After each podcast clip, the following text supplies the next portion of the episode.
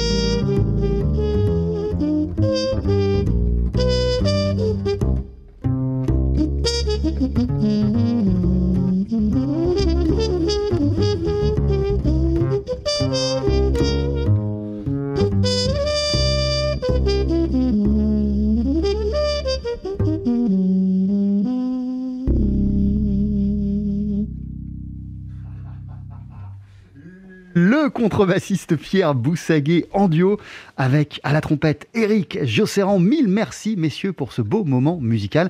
Un morceau qui s'intitule South West, qui est l'une de tes compositions, Pierre Boussaguet, l'une de celles qu'on retrouve sur ce diptyque. Il y a deux CD qui viennent de sortir, Meeting Point, Envolé numéro 1 et Envolé numéro 2. TSF Jazz, Daily Express, la spécialité du chef. Bonjour Bonjour Jean-Charles. Mille merci d'être euh, avec nous. Comment ça va Pierre Déjà après ce petit moment de musique, de commencer la semaine comme ça? Ah C'est parfait. Je sors de studio et je, je aujourd'hui avec euh, une émission chez vous. Ben, super, donc la semaine commence très très bien. Euh, je lisais, euh, Pierre Boussaguet, que en fait, ce South-West, c'est ton sud-ouest euh, natal, et en fait, c'est une compo euh, qui t'habite, qui que tu as écrite il y a très longtemps. Ben oui, comme tous les musiciens qui arrivent de province et qui montent à Paris, on est tous arrivés, comme le dit très bien Eric, on est tous arrivés par une gare ou en voiture. Et euh, j'ai écrit ça à bord du, du fameux train, le, le Capitole.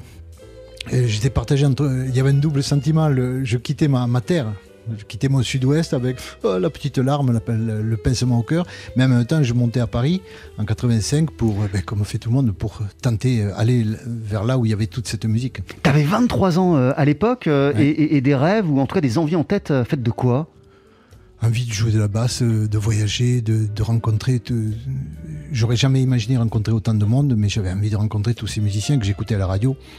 Euh, Meeting Point, euh, c'est donc euh, plus qu'un album, c'est plus qu'un double album, c'est un projet que tu portes en toi depuis de nombreuses années. Et je le disais, au fil de tes expériences et même de tes écoutes personnelles, si le jazz reste le centre, le cœur de ton identité musicale, toi tu t'es jamais préoccupé de savoir si ce que t'écrivais ou si les projets auxquels tu participerais, ça allait être du jazz ou non, ça n'a jamais été ça l'essentiel.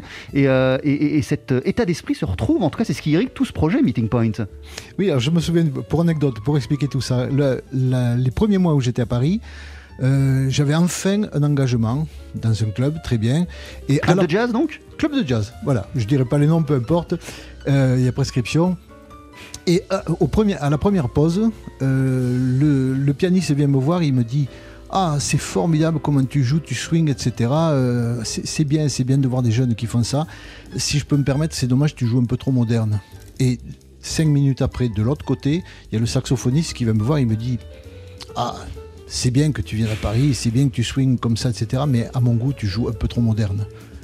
Et là, tout à coup, je me suis dit, ben voilà, chacun y va de sa définition, on n'en sort pas. On n'en sort pas, euh, et toi en tout cas tu as décidé de t'émanciper immédiatement de toutes ces définitions-là, ça n'a jamais été ton Oui. propos. Oui, euh, en, en revanche, par contre, à l'intérieur même d'une musique, une musique, elle a un accent, elle a un terroir. Bien sûr, ça, ça, ça, ça, s'apprend, ça se respecte, ça s'aime. Euh, pourtant, euh, Pierre Boussaguet, si on refait un petit peu le fil de ton, de ton parcours, il y a les balles, évidemment, et c'est comme ça que tu as appris le métier, en tout cas les bases du métier. Et puis il y a des rencontres qui ont été déterminantes. Il y a Gérard Badini, il y a Guy Lafitte, et puis très vite, il y a le contrebassiste Ray Brown, légendaire musicien, euh, figure qui a écrit l'histoire du jazz. Comment vous vous êtes rencontrés précisément, Ray Brown et toi? Ça, c'est grâce au pianiste Marc Emmeler, qui a joué de nombreuses années avec euh, Stéphane Grappelli. Euh, à l'époque, je traînais, tous les soirs, je traînais dans deux clubs à Paris. C'est là, à, l'époque, la seule école de jazz qu'il y avait, c'était le CIM. Je suis arrivé à Paris, c'était déjà trop tard pour, pour moi. Enfin, c'est ce que j'ai pensé à l'époque. Et donc, mon- mon école, comme des tas de musiciens à Paris, C'était, euh, je commençais ma soirée au Bill Boquet, rue Saint-Germain, et je terminais au Petit Petit Opportun chez Bernard et Monique. Et c'est là où écouté tous ces musiciens, ils étaient tous là et tout le monde était autour du bar. Et c'est Marc Emler qui me dit Tiens, au fait, si tu veux, téléphoner à Brown, euh, il vient pour quelques jours, il a, il tournée avec Dizzy il est en Suisse. Et là, j'ai ben, j'ai pris le téléphone. Et c'était, il était à le même hôtel où, des années avant, euh, un certain Jimmy Wood, l'ancien bassiste de, de, Kennington, m'avait convoqué pour aller travailler la basse chez lui. Et donc j'ai téléphoné à l'hôtel et là, tout à coup, en quelques secondes, euh, quand, quand on m'a dit euh, Euh, Vous voulez parler à M. Rebrand Oui, pas de problème, hold the line, I'm, I'm connecting you. Et là, tout d'un coup, j'entends Hello Et là, pendant quelques secondes, trop tard, le, miroir venait de se, de se briser. Et je me rappelle qu'au moment, il a fait Hello, hello, who's on the phone Et puis là, je lui dis simplement Écoutez, tout le monde me dit que j'ai un son très proche du vôtre, ça suffit. Alors, je suis prêt à faire le voyage, mais je veux vous entendre sans amplificateur, juste là, à un mètre du chevalet. Et il m'a dit, mot pour mot, il m'a dit, écoutez, c'est très simple, vous dites que vous êtes un ami de Marc Hamler, voilà ce que je vais faire. Je vais raccrocher, Marc à cette heure-ci, avec, je sais, je sais qu'il est chez lui, avenue de Suffren, je l'appelle immédiatement, il vous fera savoir ma réponse. Et je- j'entends de nouveau, euh, là j'ai raccroché le téléphone, et qui était au pied du lit, je l'ai regardé, je me suis dit, bon, ça y est, le rêve est terminé, il rappellera jamais. Et puis, je sais pas, euh, moi, euh, quelques minutes après, le téléphone Fallait, a fallait du cran déjà pour, pour décrocher son téléphone et appeler, euh, appeler l'un de ses héros. Mais c'était même pas du cran, c'est que je- c'était pour moi c'était un rendez-vous que je pouvais pas rater. Voilà, j'avais cette toute petite carte en main, j'avais une connexion et puis c'était, je voulais le rencontrer parce que je ne rêvais que de cet homme. Et, et donc Marc Emler, j'entends sa voix éraillée qui me dit, euh, qui rappelle et qui me dit, ouais c'est bon, tu peux aller le voir, il t'attend. voilà. Et voilà, et c'était le début euh, d'une aventure. Vous avez joué à de nombreuses reprises ensemble, vous avez créé des projets ensemble, Two Bass Hits, vous avez enregistré des disques ensemble. Et il y a euh, ce fameux conseil, euh, je lisais ça hein, vraiment dans, le livret du projet Meeting Point, qu'il t'a donné un jour, Ray Brown, à la fin euh, de sa vie. Euh, moi, je l'ai résumé en quelques mots, mais, mais c'est précisément ça. Il t'a dit Tu vas dans un champ, tu brûles mes disques. C'est exactement ça. C'était la, la dernière fois qu'on a joué ensemble. Et euh, on était chacun en train de se chauffer dans son coin. Et à un, moment- à un instant, il joue une de ses phrases, un de ses licks typiques. Et je lui dis Ah, Raymond, euh, c'est quoi, ce- c'est quoi ce truc-là déjà? Co- Comment tu fais ça? Et là, il a posé la basse. Il m'a dit Enough, basta, finito. Voilà les mots qu'il a employés. Il m'a dit C'est terminé. Je t'ai tout donné. Maintenant, ça suffit. Il m'a dit, crois-moi, la seule chose, bon, je vais le redire, la seule chose que tu, que tu puisses faire maintenant, tu prends tous mes disques et tu, il, il va te falloir une dizaine d'années dans la tête pour en être capable. Tu vas les brûler. Maintenant, tu vas aller écouter tous les autres. Ça veut dire que t'é- t'é- t'écoutes plus rien euh, sur lequel on peut entendre Ray Brown, parce qu'il y a quand même des c'était milliards une- d'enregistrements. C'était une période de transformation dont, j'avais besoin. Et là, maintenant, bien bien sûr, je le réécoute à- avec un plaisir incroyable. Mais aujourd'hui, euh, ou en tout cas quand tu t'es attelé à ce projet Meeting Point que tu Mm. portes en toi encore une fois depuis de nombreuses années, euh, de quelle manière cette euh, citation, ce conseil de Ray Brown euh, a-t-il résonné en toi quand tu as commencé à bosser sur Meeting Point? Ça a commencé, ce projet, euh, quand j'ai commencé en 96 ou 97 à remplacer Brown pour, pour, pour, son, pour le projet qu'il faisait avec Lalo Schifrin, le projet Jazz the Symphonic, c'est-à-dire un quintet de jazz, et tout, tout est écrit euh, pour orchestre symphonique et quintet de jazz.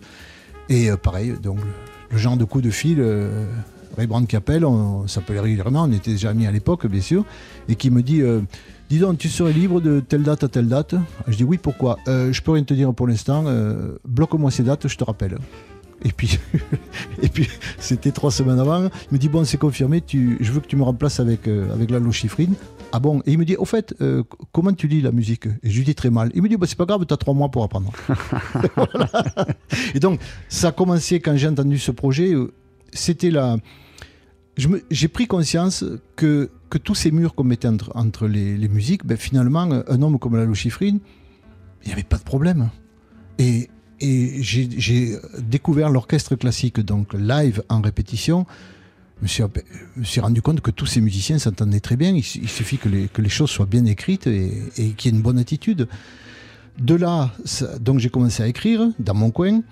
Et puis après, j'ai passé 10 ans avec Michel Legrand. Et alors là, inutile de vous dire que le fait qu'il n'y ait aucun mur entre aucune musique, ça, ça a été, j'ai envie de dire, la goutte d'eau qui a fait déborder le vase. Et puis j'ai continué à écrire. Et En tout cas, ce sont des rencontres, Lalo Schifrin euh, et Michel Legrand, Ah oui. qui t'ont conforté dans cette euh, voie-là. absolument. Euh, le résultat s'intitule Meeting Point. Il y a deux albums, euh, c'est assez dingue. Il y a plein d'ambiances, plein de couleurs euh, différentes et surtout plein de gens autour de toi. On le disait, les pianistes Hervé Célin, Giovanni Mirabassi, Jean-Michel Bernard, qui a fait plus que jouer du piano parce qu'il t'a aussi vachement conseillé et, et- et- et- et guidé dans la construction de cet album. On va en reparler. Euh, il y a Claude et Géa, euh, bref, beaucoup de monde. Charman Plesner, euh, Eric Josserand qui t'accompagne euh, ce midi dans, dans Daily Express. Juste après la pub, je te propose d'entendre, d'écouter avec nous Bac plus 6. On en parle ensemble juste après. Euh, tu restes notre invité dans Daily Express, Pierre Boussaguet. 12h-13h, Daily Express sur TSF Jazz. Aujourd'hui, moule marinière, foie gras, caviar, cuisses de grenouille frites ou alors tarte au poireau. Jean-Charles Doucan. Yo todo.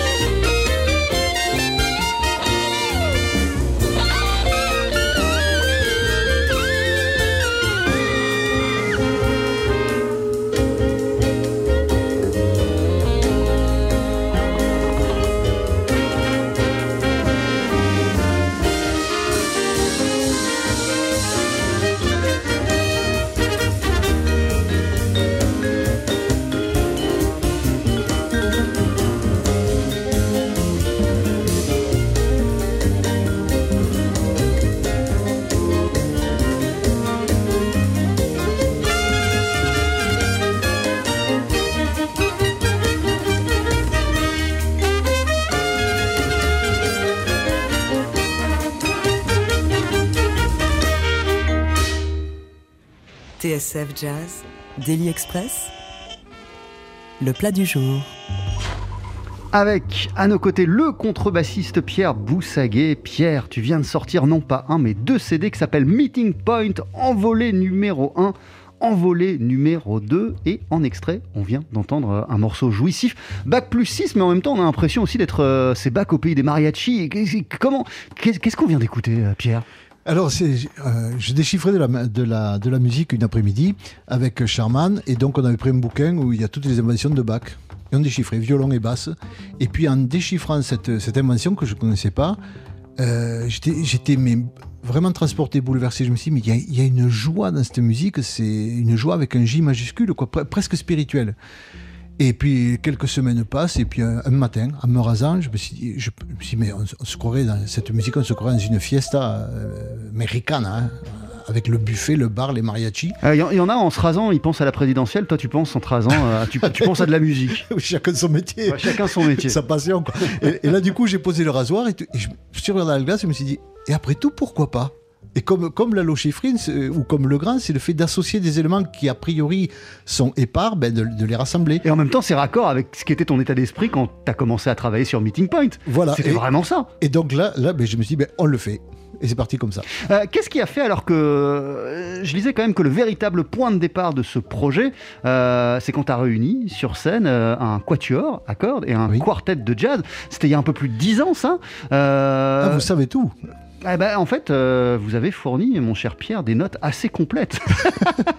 non, mais tu as fourni des, des notes Ouais. assez complètes. Et tu racontes très très bien que même si c'est quelque chose qui était dans un coin de ta tête, euh, le moment où tu as vraiment senti que tu tenais quelque chose qui te ressemblait et Mm. pour lequel tu avais envie d'avancer, euh, c'est ce fameux concert. Oui, c'est le concert au Festival de Ben, dans, l'ouest de Paris.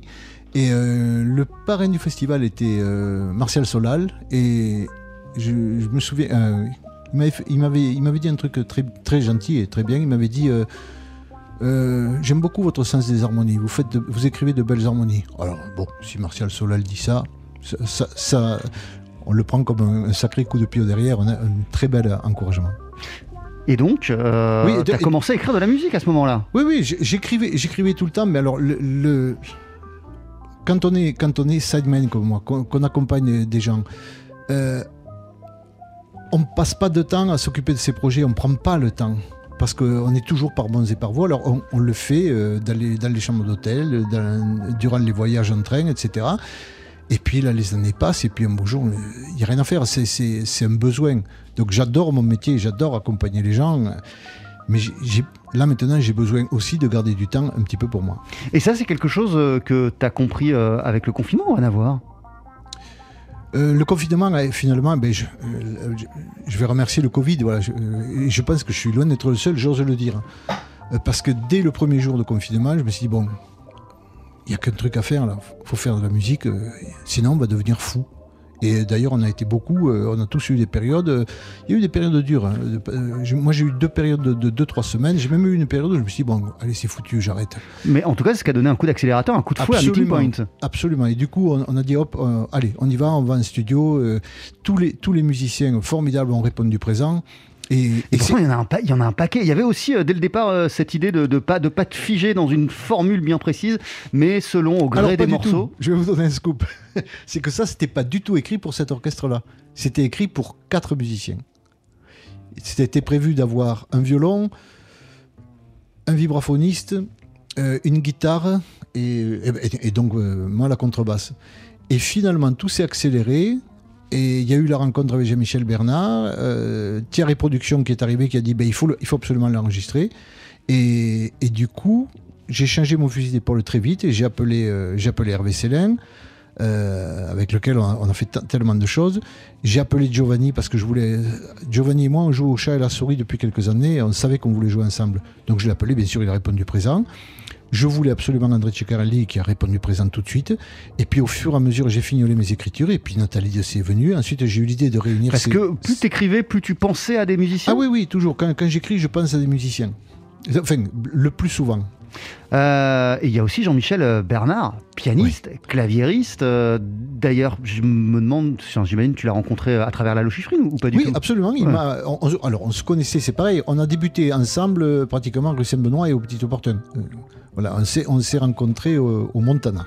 Et lui, il t'a donné, euh, il t'a- donné euh, plein de conseils parce que tu savais pas vraiment, si j'ai tout compris, par quelle boule prendre, vu, vu, vu, vu le Mais challenge que tu t'étais fixé en fait. C'est su- surtout le- pris par le temps. On a eu que trois jours pour enregistrer tout ça. Et heureusement, la veille de l'enregistrement, j'étais passé pour régler des détails techniques et Jean-Michel me, s'est permis de me dire, juste en une phrase, il m'a dit Écoute-moi bien, les trois jours qu'il y a, ça va passer très très vite. Tu mets vraiment tout le quartet de base, tu le mets dans la boîte. Tout le reste, ne t'inquiète pas, tu auras le temps après. Et on a mis neuf mois de post-production entre tout.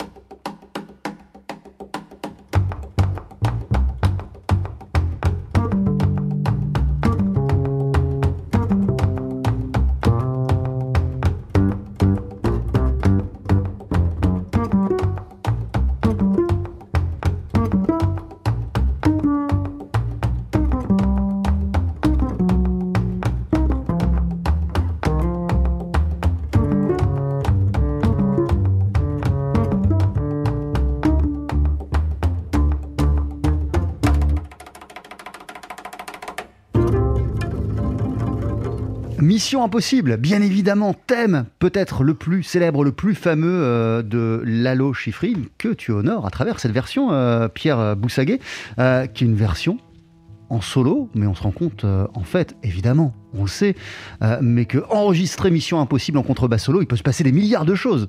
Ben oui, et donc c'était c'était ça ma mission impossible. Et alors, comment tu t'en es tiré? Ben, trop. Qu'est-ce qu'on vient d'entendre précisément par comment tu l'as abordé, approché? Ben, on fait, euh, alors pour, pour entrer dans le vif, on, on fait une première piste euh, avec juste la basse, pom, pom, pom, pom, pom, la ligne de basse d'un bout à l'autre, Ouais. et puis par-dessus, on superpose chaque voix, des couches, des couches, des couches, et en se disant à la fin, est-ce que je vais arriver au bout? Et euh, la mission a été réussie, puisque quand, quand je l'ai envoyé à Lalo, il m'a il m'a téléphoné tout de suite, il m'a dit, on est à table avec Donna, avec, avec mon épouse, on écoute ta mission impossible. il dit, c'est formidable, on se régale. Voilà. Euh, toi, Pierre Boussaguet, euh, en tant que contrebassiste, qu'est-ce que tu apprends, qu'est-ce que tu retires de ces moments où tu es seul avec ton instrument? Pas toutes tes collaborations, pas les concerts, pas les rencontres, mais juste toi et ton instrument. C'est une, découverte chaque jour et, un émerveillement, mais un émerveillement dans le travail. C'est-à-dire se dire, mais à- chaque jour qui passe, je me dis, mais ça c'est pas bien, ça c'est pas comme ça qu'il faut le faire, là le son ça va pas. Et c'est. plus, plus j'avance, ça fait, ça fait des décennies, et c'est ce que je trouve formidable dans, le- dans la pratique d'un instrument et dans la pratique de la musique, que ce soit individuellement ou collectivement, c'est que l'océan, il est tous les jours un peu plus grand, un peu plus vaste. Donc, je sais pas, Mais c'est-à-dire qu'aujourd'hui encore, par exemple ce week-end, ou je sais pas, ces derniers jours, t'as as, encore euh, capté, compris des choses par rapport à, Mais- à- mais oui, à chaque- à- la contrebasse? À chaque fois, et puis quand, quand je réécoute un disque, par exemple, un, un de mes disques de chevet, tout à coup, euh, de trois mois en trois mois, on se dit, oh là là, mais j'avais pas entendu tel détail, j'avais pas entendu, entendu telle chose. Et c'est ça qui est merveilleux, parce que c'est, c'est pas un espace fini, la musique, c'est un espace infini. Et du coup, euh, Meeting Point, euh, ce projet en deux CD, euh, il te donne envie de poursuivre dans quelle voie? Maintenant que tu, tu l'as accompli, ce projet, maintenant qu'il existe, qu'il est sorti, de quelle manière il va orienter la suite et en tout cas tes envies? Ah ben alors là, là, je, là, je vais avertir tout le monde. Si vous avez des commandes, euh, si je pouvais avoir 60 musiciens, mais j'attends que ça. J'ai- déjà des scores qui, qui sont prêts. J'ai envie, j'ai envie d'écrire. Et Ouais, Parce parallèlement... t'écris sans cesse en fait. Ben oui, euh, j'ai pas la télé. Parce que la, la télé, c'est pas que j'aime pas ça, c'est que ça prend trop de temps. Et comme je suis très bon public, si dans un hôtel, si j'ai le malheur de me mettre à zapper devant la, devant la télé, ben de toute façon, c'est bon. Je vais, je vais toujours trouver quelque chose qui m'intéresse. Donc, j'ai compris, depuis, depuis euh, plus de 20 ans, j'ai pas de télé, déjà. Ça, ça, et, et- et là, je me rends compte qu'on arrive à gagner un, peu- un petit peu de temps. Et oui, j'ai toujours une idée. Là, j'ai, euh, je suis en train de préparer euh, un album de chansons. Euh, j'ai deux pièces symphoniques que, je, que j'ai commencé il y a des années, mais c'est pareil, je, je fignole de temps en temps, un soir, une nuit, et, et j'adore ça, être seul la nuit et écrire. Alors soit je me couche très tard, soit, soit de temps en temps, tous les 5-6 jours, c'est le contraire. Je me lève très très tôt. et, j'adore ces heures, par exemple, être debout à 4h30, là, c'est parfait. Mais c'est parfait pour le travail? Ah oui, c'est magnifique. Là, un bon café, un cigare, et j'écris. Et à 13h, 14h, ah, ça y est, il s'est passé des choses. Et, et là, une petite sieste et on peut repartir. C'est ça aussi qui est magnifique avec la musique, ça te permet de, de défier le temps, quoi, en fait. De, de, de, d'avoir une maîtrise du temps totalement différente. Ça t'a Oui. permis ça aussi, euh, la musique, de casser euh, la routine qu'on a tous.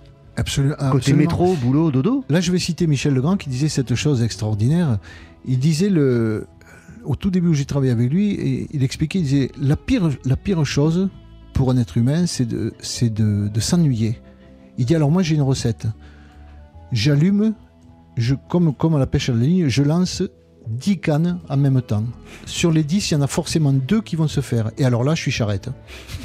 Et je trouve que c'est une recette impeccable. Tout le secret, c'est d'avoir l'énergie pour lancer les cannes. Merci beaucoup Pierre Boussaguet d'être passé nous voir dans, dans Daily Express. Il y a deux CD Meeting Point en numéro 1, Meeting Point en numéro 2 qu'on peut notamment trouver sur le site boussaguet.biz, c'est ton site internet. Euh, il y a plein de musiciens autour de toi. Il y a Giovanni Mirabassi, Hervé Célin, Jean-Michel Bernard, André Ceccarelli, euh, Claude Egea, Eric Josserand qu'on remercie aussi qui est passé euh, nous voir dans Daily Express, Nathalie Dessay, Laurent Naouri et j'en passe le projet. Meeting Point à très très bientôt. Et d'ailleurs, euh, tu me disais que vous allez le présenter ce projet le 26 décembre euh, chez toi, au Salvetat, sur Agout. À La Salveta sur Agout. Ouais. C'est là où il y a la, la célèbre eau. du même nom. Ah, euh, la publicité est interdite. Ah. Mais c'est le nom du village, là, on peut pas faire autrement. En tout cas, c'est là que sera présenté pour la toute première fois en live ce projet Meeting Point.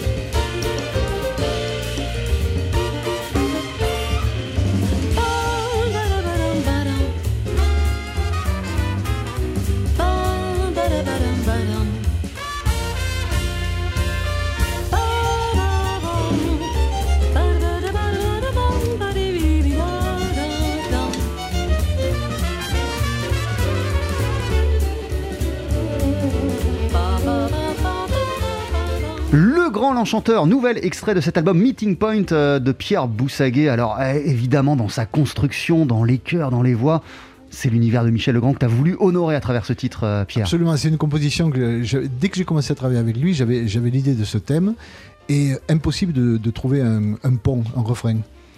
Et quelques jours après son décès, donc dix ans plus tard, mais je continue à essayer de, six mois en six mois, j'arrivais pas. Je trouvais des trucs, mais ça sonnait pas.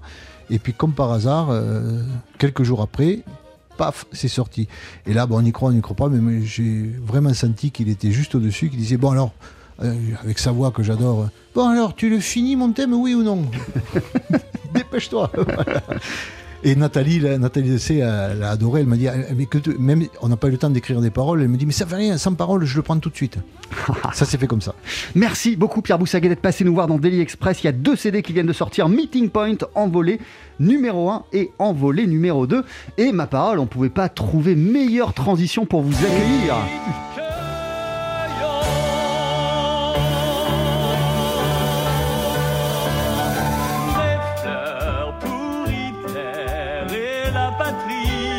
Ça vous embouche un coin, Jean-Charles, quand même. Thierry Sur Jazz, on entend quand même derrière des fleurs pour Hitler et la patrie. Comment allez-vous Eh Thierry ben, je vais bien, surtout. Alors, Pierre Boussaguet dans ce studio aujourd'hui, euh, évidemment, euh, grand ami de, longue date de, de Michel Legrand. Vous le savez, Jean-Charles, je suis un amoureux de comédie musicale. Alors, pour les connaisseurs, euh, cette musique leur dit peut-être quelque chose. Euh, Dans la version originale, c'était Springtime for Hitler. C'est la chanson du film de 1967 de Mel Brooks, les producteurs, qui a fait l'objet en 2001 d'un- d'une adaptation à Broadway dans l'esprit jazz, dans l'esprit des grandes comédies musicales que l'on aime. Ça a fait l'objet quelques années plus tard d'un nouveau remake qui était assez proche d'ailleurs de ce qu'on voyait à Broadway. Et là, Alexis Michalik, le metteur en scène euh, qui bankable comme on dit en ce moment, à chaque fois qu'il fait un spectacle, eh bien c'est un succès. Jusqu'à maintenant, il a fait que du théâtre. Et il a eu la bonne idée de monter en France euh, les producteurs euh, de Mel Brooks, donc euh, 16 euh, chanteurs, danseurs, euh, claquettistes, comédiens sur scène pour raconter alors cette histoire complètement improbable. Ouais, hein, voilà, rappelez-nous le, pitch de départ des producteurs Eh qui, est voilà, assez- qui est c'est- assez, qui est c'est- assez marrant. c'est un producteur et son comptable, un petit, un petit comptable qui, rêve d'être producteur, qui arrive chez un producteur de Broadway et qui lui explique qu'il peut gagner plus d'argent en faisant un four qu'un succès. Et là, il se met à chercher la pire pièce imaginable et il tombe sur ce printemps pour Hitler. Donc il se dit, on va monter un printemps pour Hitler, on va embaucher le pire metteur en scène, enfin tout ce qu'il peut y avoir de pire pour euh, être sûr de faire un four et gagner beaucoup d'argent. Et même s'il y a beaucoup de gens qui connaissent cette histoire, bah, je vais pas vous raconter la suite. Et du coup, eh bien, on a en ce moment au Théâtre de Paris l'adaptation euh, de cette histoire qui est, qui est plutôt, euh, j'allais dire, pour, les connaisseurs, mais comme c'est Alexis Michalik qui la monte, eh bien, on a quand même envie d'aller voir euh, ce qu'il a réussi à faire. Il a réussi à faire un, show assez, incroyable à Broadway. Encore une fois, il y a des claquettes, il y a beaucoup de jazz. C'est très très jazz cette euh, BO de cette musique de, de Mel Brooks. Et euh, il y a aussi un orchestre live de, sept musiciens. Et je vous propose justement de, vous faire écouter parce que du coup, on se retrouvera à 20h ce soir hein, sur l'antenne de TSF Jazz, puisque pendant une heure, je me suis glissé dans les coulisses de ce show. Et Alexis Michalik m'a notamment euh, parlé de son bonheur d'avoir cet orchestre de sept musiciens au théâtre de Paris en ce moment pour euh, cette euh, version comédie musicale des producteurs. Moi, je soupçonnais pas la puissance que peut avoir un orchestre de sept musiciens dans une salle, mais c'est vraiment le terme qui s'en dégage. C'est puissant. Il y a quelque chose qui tout d'un coup fait qu'on se sent traversé par des notes orchestrales et pas simplement un piano seul. Et euh, les acteurs eux-mêmes vont se sentir portés par cet orchestre. Et c'est là que le show arrive. Euh, c'est là qu'on passe d'un- d'une pièce à un show. euh, qu'on se rend compte que tout le monde, évidemment, euh, parce que c'est un ensemble délicat, il faut aussi les microter, il faut aussi que la balance soit bonne, il faut, euh, qu'ils soient tous au diapason, il y a un travail à tous les niveaux, il faut la, lumière, euh, ils amènent des, énormes moyens un peu de Broadway, et puis la vidéo, de tout ça, et, quand tout le monde est, ensemble, ben, on a cette vraie impression de pas être au théâtre, d'être à Broadway, d'être devant un, un spectacle avec des claquettes et des acteurs qui savent tout faire, chanter, danser, euh, faire de la comédie, euh, improviser. En tout cas, c'est un plaisir qui est très personnel et j'espère que je vais réussir à transmettre ce plaisir à, d'autres spectateurs. Le metteur en scène Alexis Michalik que vous avez rencontré, lui et plein d'autres, Thierry Lebon, à l'occasion euh, de la présentation. C'est l'événement du moment au théâtre de Paris, de l'adaptation française des producteurs de Mel Brooks. Voilà, c'est ça, exactement. Je me suis glissé dans les coulisses. Je peux vous dire que vraiment, si vous êtes un amateur de comédie musicale, allez-y. Et puis, moi, j'ai envie de dire merci à Alexis Michalik parce que, vous savez, alors déjà, les producteurs, même, en France, c'est pas très connu. Il a réussi à s'associer en plus avec Stage. hein. Stage, c'est euh, Mogador, c'est des, belles euh, comédies musicales euh, en français. Il y a le Roi Lion en ce moment qui est magnifique. Donc, c'est vraiment, voilà, la grosse machine derrière. On a un très, très beau show. C'est avant tout de la comédie, faut, faut le dire aussi. On rit énormément. Moi, je me suis marré du C'est début Mel à la fin. Brooks, quoi, ouais. C'est Mel Brooks. Euh, L'équipe, vraiment, voilà, les chanteurs, danseurs, comédiens sont, sont incroyables. On rit beaucoup. Il y a un grand ballet de claquettes. c'est- ça, ça divinement. D'ailleurs, je, vous encourage. Alors, je fais un peu ma pub à écouter ce soir l'émission parce que j'ai eu la chance, en plus de, de, pou- de pouvoir euh, voilà, capter le spectacle. Donc, vous entendez des extraits de l'émission, des comédiens, Alexis Michalik, euh, Patrick Nido, historien de la comédie musicale, Jean-Philippe Guérand, qui lui est un spécialiste de cinéma, nous parlera du film original, de la passion pour Mel Brooks aussi. Allez, je, vous- dis comme ça rapidement, Jean-Charles, Mel Brooks, quand il était adolescent, un jour, il a envie d'apprendre à faire de la batterie. Et il a dans sa classe un copain de classe. Euh, qui s'appelle Rich et il, il sait que son eh, oui, oui, vous allez voir où je vais en venir il sait que son frère est batteur. Donc il dit est-ce que ton frère peut pas m'apprendre à faire de la batterie? Et donc ce Rich dit ok. Et donc Mel Brooks à 14 ans va apprendre à jouer de la batterie avec Buddy Rich. Et après il va il va il va avec des orchestres de jazz dans les alentours de New York euh, jouer du jazz dans les boîtes. Et c'est de là que vient l'amour du jazz. Voilà petite chose que vous apprendrez ce soir à 20h Voilà, rendez-vous à 20h. Les producteurs de Mel Brooks, version jazz, une émission concoctée avec amour.